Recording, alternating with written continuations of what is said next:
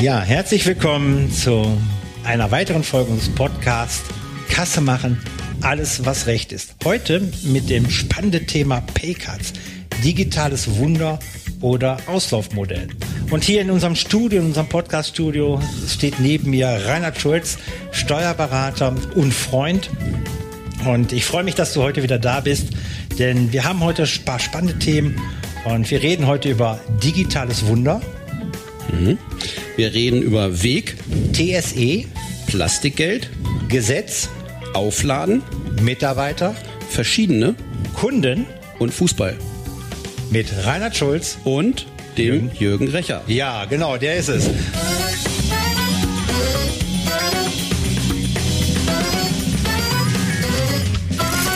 Wir sind wieder hier. Wir sind wieder in unserem Studio und ähm, ja, es ist das zweite Mal. Ich habe letzte Mal gesagt, das schreit nach Wiederholung, nicht mit dem gleichen Thema, ein ähnlich spannendes Thema.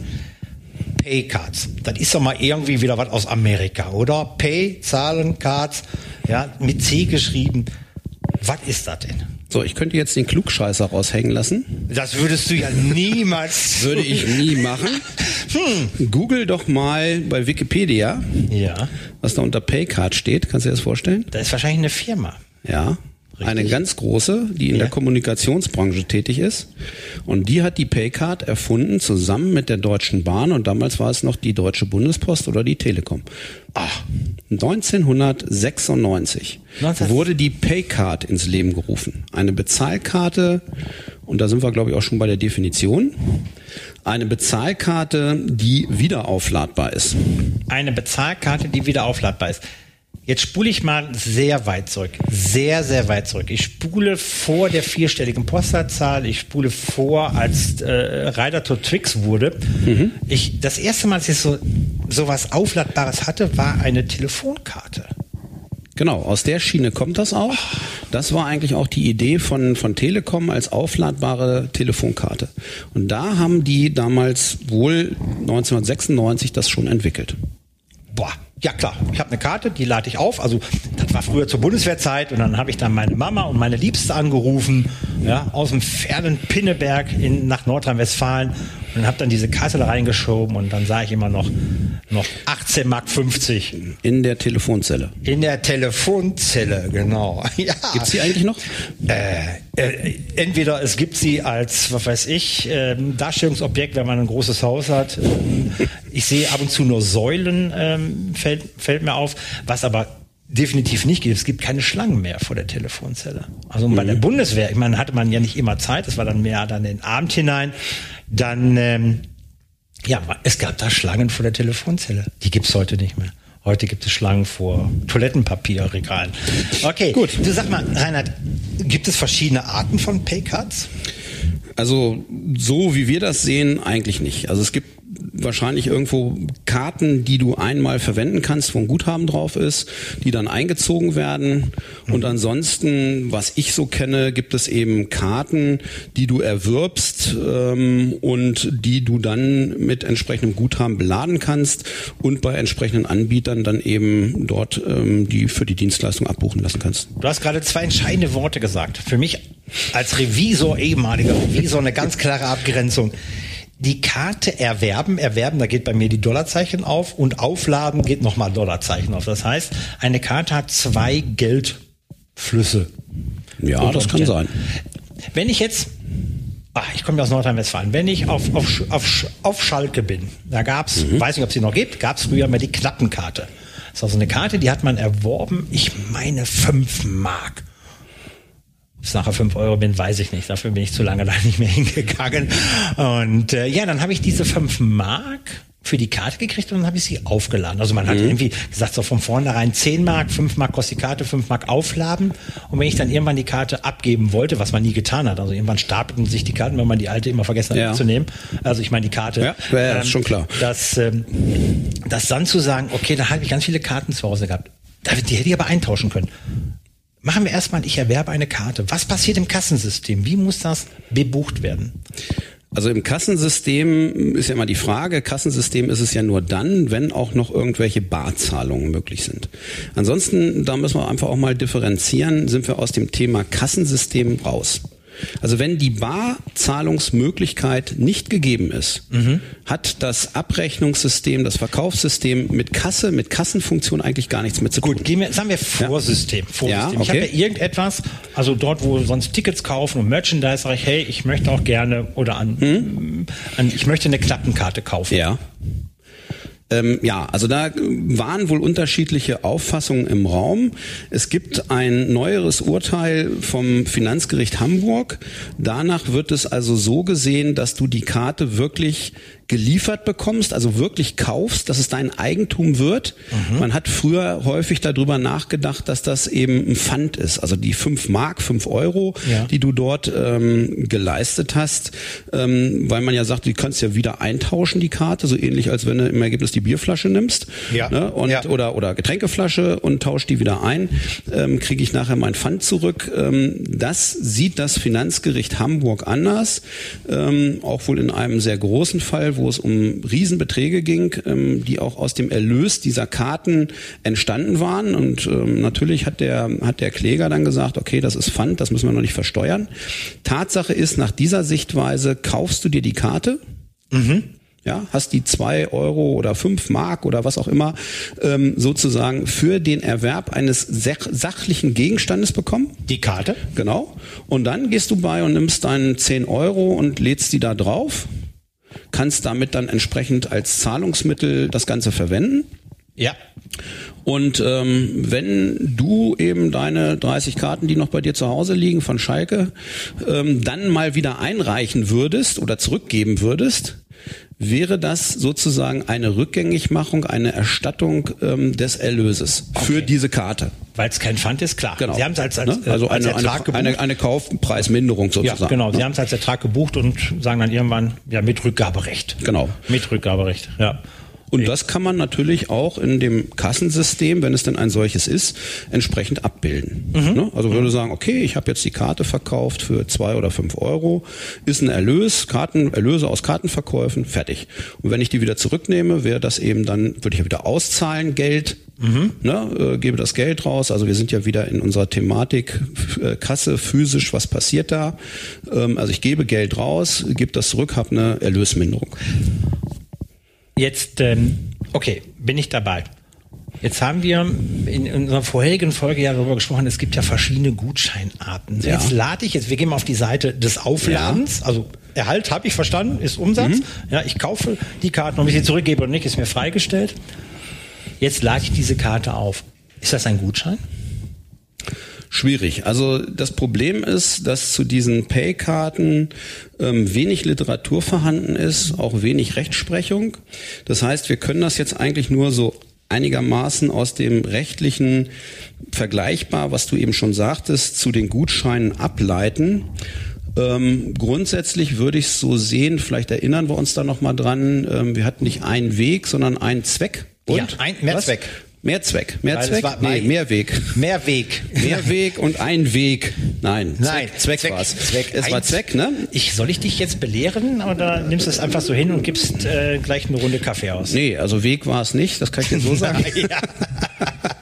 Es war schön. Zweck. Ja, genau. Ähm, ja, und da hatten wir vielleicht können wir das nochmal kurz rekapitulieren. Ähm, bei den Einzweck-Gutscheinen die Situation, dass ich im Vorfeld ja schon weiß, was da für ein Steuersatz dranhängt, wenn ich das Produkt oder die Dienstleistung später erwerbe mit dem Gutschein. Ja.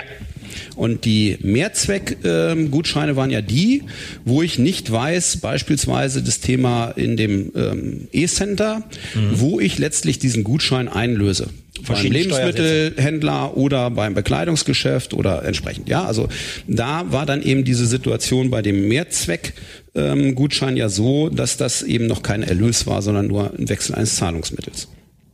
Und ähm, diese Sichtweise würde ich, das ist aber jetzt auch meine persönliche Meinung, analog bei den Paycards auch treffen. Mhm. Also wenn ich eine Paycard kaufe, beispielsweise, weil es die eben für so ein Center gibt mhm. und ich da verschiedene ähm, Shops ansteuern kann, wo ich meine Leistungen einkaufe, dann würde ich sagen, kann da in dem Moment noch kein Umsatz generiert sein, sondern es ist nur ein, weil ich, mal, ich habe Geld gekriegt ja, und, und ja. habe die Karte aufgeladen. Weil ich nicht weiß, welches mhm. Umsatzsteuerlast nachher auf, mhm. auf die Ware liegt. Ja, ja, äh, würde ich genauso aussehen. Also ich packe ja Geld rein und äh, ich kaufe dafür ja nichts, sondern ich habe ja erstmal genau. nur die Karte, in Anführungsstrichen nur die Karte. Okay, wenn ich natürlich in einem Spirituosenladen so eine Karte nur äh, ziehen würde, ähm, dann ist es wie Gibt es nur eine Möglichkeit? Ein Zweck. Es genau. ist ein einziger Zweck. Genau. Ne? Ja, das habe ich Nur gemerkt. dafür kann ich. okay. Gut, das heißt, wir wissen schon, ähm, wie dann jetzt mit der Besteuerung umzugangen ist. Wir äh, dadurch auch dann die Umsatzermittlung. Ähm, wichtig, wenn es ein Kassensystem ist und ich bar zahle, muss die Kassen, der Kassensturz ja passen wieder. Ja. Das habe ich noch mitgenommen gehabt. Ja, genau. Ähnlich, ja, gleich, gleich wie beim Gutschein. Genau, also ich müsste so eine Art Verrechnungskonto wieder in dem Kassensystem führen. Ja, ich habe ja zwei Einnahmen. Die einen Einnahmen sind Beinamen Verkauf Karte. Korrekt. Fünf Mark, fünf Ja, Euro. ja. Und das andere ist das Aufladen. Das muss im, im, im Kassensturz 50 Euro lade ich auf, mit dargestellt werden. Und über das Verrechnungskonto habe ich dann entsprechend, wenn ich einen Mehrzweck habe, das, das Verrechnungskonto habe ich einen Zweck, ist es direkt Ertrag. Aufladung, äh, Ja. Gutscheinkarten, ne? Und ähm, ansonsten hättest du bei dem Einzweck hättest du wieder wie so eine Art Anzahlung. Also müsstest du es sofort der, der Besteuerung unterwerfen. Ja. Also wenn Ja. du einen Lebensmittelladen Ja. hast, hast du den ermäßigten Steuersatz. Klar. Wenn du jetzt einen Laden hast oder ein Geschäft hast, was ausnahmslos ähm, zum vollen Steuersatz, den vollen Steuersatz. Und es würde dann wieder wie eine Anzahlung berücksichtigt. Und ähm, beim letztlich beim Einlösen des Gutscheins, also beim tatsächlichen Kauf der Ware oder der Dienstleistung, ähm, hätte man dann eben den Erlös und würde die Anzahlung gegenrechnen. Jetzt mh, Frage an dich, Reinhard. Was ist Jetzt, ich ich habe da gerade jetzt mal einen Geistesblitz. Ey, ich halte ihn fest. ähm, passt in Gutschein rein, passt bei Paycards rein. Wir haben jetzt gerade 16 Prozent. Ja, Ich habe einen Einzweckladen. ja, Es ist ja direkt Ertrag mit 16 Prozent. Jetzt wird dieser Gutschein oder diese Paycard aber erst in 2021 eingelöst. ja. Wenn der tatsächliche ähm, Kauf stattfindet. Ja, dann habe ich eine Änderung der Bemessungsgrundlage. Das heißt, ich würde den jetzigen 16-prozentigen Verkauf, deshalb war ja auch mein Vorschlag und das ist auch die neue Auffassung bei den Einzweck-Gutscheinen, bei den in Anführungsstrichen Einzweck-Paycards, Ja. ähm, das auf Anzahlung zu buchen. Ja. Also in, Ja, in, ja, der, in dem System ein Ja. Anzahlungskonto oder Bereich zu erfassen, wo das, wo das äh, dieser Verkauf des Gutscheins 50 Euro Mhm. erfasst ist. Technisch würde das ja so aussehen, man würde aus den 50 Euro aktuell die 16 Prozent rausziehen bei dem Ja. Einzweck-Gutschein oder Ja. Einzweck-Paycard. So, und dann am, was weiß ich, momentan noch 5. Januar Mhm. haben wir Steuersatz 19 Prozent. Ja. Wird was für 50 Euro gekauft. Habe ich schon Erinnerung. Genau. Ich hab Dann ich, rechne ich die Anzahlung mit 16 Prozent gegen und versteuere mit 19 Mit Prozent. 19 nach. Das heißt also, ich habe dann eben Nettoverlust ähm, bei dem bei dem Verkauf der der Ware. Das heißt, also ähm, aus dem Einzweck, es eigentlich gibt zur Zeit, eigentlich, oh Mann, dafür muss ich jetzt gleich wieder 5 Euro in das Schweinchen werfen. Es gibt so komische Wörter hier, die dürfen nicht, sollten nicht genannt werden und ich selber habe sie aufgesetzt. Gut. Ähm, aus diesem Einzweckgutschein wird ja jetzt gerade, wo wir jetzt ne, 16, demnächst wieder 19 haben, ist schon fast gefühlt für mich ja ein Mehrzweckgutschein. Gefühlt, ja, weil ich zwar, ja richtig, in meinem Spirituosenladen ich gerade nur, nur 16 habe, ausschließlich, keine 7, kein 5, nur in der Chronologie weiß, wahrscheinlich ab 1.1. ich wieder 19 habe. Interessanter Ansatz. Spannend. Thema für dogmatische Entscheidungen. Ja. Oder aber lehrbuchmäßige Entscheidungen oder rechtlich ausgereifte, kann sicherlich mal jemand klagen vom BFH, muss natürlich jetzt relativ schnell gehen. Oh, hast du Zeit? jetzt sag mal, gehen wir mal so ein bisschen raus. Das interessiert mich jetzt gerade das Thema. So 16, 19 Prozent habt ihr doch richtig Spaß gehabt, als das entschieden worden ist, oder? Also ich sehe den Nährwert da drin nicht. Okay, den hat mir Also das nie einer erklären ähm, können. so und, Ja. und natürlich ähm, ist es problematisch, weil das ist jetzt ein Beispiel, was im kleinen Rahmen, was du hast ähm, mit diesen Anzahlungen. Mhm. Ja, also maßgeblich ist immer, wann wird die Leistung erbracht Ja. und welcher Steuersatz gilt da. Mhm. Bei, sage ich mal, Verkauf von Waren ist das nicht das Problem. Bei direktem Verkauf. Genau. Ja. Problem habe ich eher bei Dienstleistungen, die sich über längeren Zeitraum erstrecken. Mhm. Ähm, mhm. Dazu haben wir auch mal einen Vortrag gemacht. Ähm, und zwar geht es da um Folgendes. Es ist immer maßgeblich, wann der Leistungszeitraum endet. Ja, weiß ja? ich. Gut, ja. du weißt das? Wir haben Projektarbeit. Ja, genau. ne? Wann ist mal die Projektarbeit? Wann ist, genau. wann haben wir den, den, den PS 880 äh, beendet? Wann ist die Berichtsübergabe, das äh, die Zertifikat? Mhm. Ja. Und dann ja. ist in dem Zeitpunkt der Steuersatz maßgeblich. Also immer wenn die Leistung endet, ähm, ist der Steuersatz maßgeblich, der dann ähm, ja, gilt. Also das heißt, ich, ich, kriege heute ein Angebot als Privatmann, ein Angebot mit 16 Prozent, mhm. Photovoltaikanlage mhm. und Oh, ich weiß jetzt gar nicht, ist das Material liefern? Ja, die schaffen das nicht ähm, ja, genau, genau. bis zum 31.12. Dieses, dieses ist alles da, aber sie schaffen es nicht zu montieren, weil genau, Eis auf, dem, auf dem Dach ist oder was genau, auch immer. Genau, genau. So, und damit wäre man dann in dem 19-prozentigen. Das heißt, die Rechnung würde höher ausfallen. Und Korrekt. für mich als Privatmann muss ich zahlen. Genau. Ja, nicht abzugsberechtigt. Da muss ich auch was ändern. Ich glaube, ich gründe eine Stiftung oder eine Genossenschaft. Freut dich doch als Steuerberater von uns, oder? Naja. also, liebe Hörer, äh, ihr hört, Sie hören, äh, wir haben immer sehr viel Spaß hier, weil wir ja hoch emotionale Themen besprechen. Ja? Wir sind hier im Steuerrecht, wir sind im Kassensystem, wir haben heute über Paycards gesprochen. Extrem emotional ist sicherlich eines äh, der spannendsten, leichtesten Podcast-Themen, die wir haben. Reinhard, vielen Dank. Paycard, ich habe verstanden, ist eigentlich ein Unternehmen ist entwickelt worden von einem Unternehmen, man sollte bei Wikipedia gucken. Ich habe tatsächlich, ich habe nachgeguckt und habe gedacht, okay. warum gibt dir Wikipedia hier ein Unternehmenszusammenschluss, Pam Pam, Deutsche Bahn und Telekom und hin und her? Und da habe ich gedacht, hä?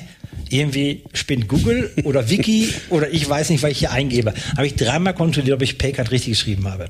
Naja, es geht ja auch nicht nur um das Thema Paycard. Heute werden die, glaube ich, als Debitkarten bezeichnet. Okay. Ne? Also das ist so, das ist noch dieses, wie man es kennt, aber ich lade ähm, es sind auf. im Ergebnis alles Karten, wo ich was auflade. Ja. Ne? Also ja. klassisch, glaube ich, ähm, ist ja das Thema ähm, gerade momentan zwar nicht so sehr, aber in diesen Fußballstadien, wo mhm. ich eben so eine Karte kaufe, du hast es erwähnt, ähm, und dann eben meine Leistungen damit äh, bezahle. Ne? Das aus diesem, geht ja gar nicht mehr über das Bargeld, äh, über den Barbereich. Ne? Genau, aus dieser und, Branche kam ja diese Frage auch. Ne? Wir ja. haben ja ähm, einige ähm, Kunden, wo wir den, den PS 880 machen, ähm, aus diesem Bereich mhm. und dann genau sagen, wie gehen wir buchhalterisch in unserem Kassensystem mit so einer Paycard um. Dazu vielleicht noch eine ja, Anmerkung zum gerne. Schluss. Ich hatte das, glaube ich, auch schon mal zwischendrin erwähnt. Aber das ist eben ganz wichtig, auch gerade wenn man nochmal dieses Thema äh, Fußballstadien äh, hat. Wenn ich jetzt dort ein System aufstelle, wo ich mir so eine Karte kaufen kann, mhm. Ja, und ich aber auch diesen Betrag für die Karte abbuchen lasse von meinem, von meiner EC-Karte. Ja.